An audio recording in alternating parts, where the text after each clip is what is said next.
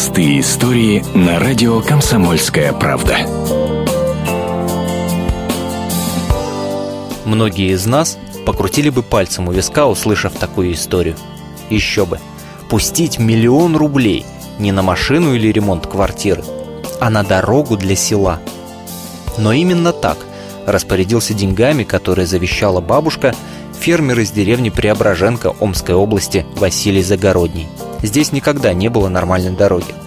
Грунтовку в дождь размывало, в сухое время на ней стояла пыль столбом.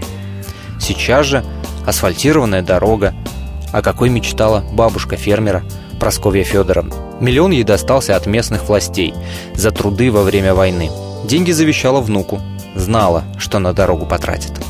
Рассказывает внук Василий Загородний мучаемся, в галошах там пройти не можем.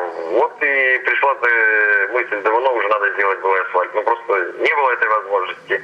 Сколько вложили, я не знаю, но еще не подбивал, как можно посчитать всю работу. Как я могу посчитать, сколько вот мои КАМАЗы, как их оценить, что они работали. Я думаю, что в пределах разумного было. А идея как? Идея всегда, она э, жить лучше, вот и все. А дороги наши, ну кто ее, кому это наша деревня нужна была бы? Тут другие дороги-то не ложат. Вот и поэтому решили сами сделать. Правда, к миллиону Василию пришлось добавить еще почти столько же. Но о деньгах фермер и не думает. Жаль, говорит только, что бабушка не дожила до окончания строительства.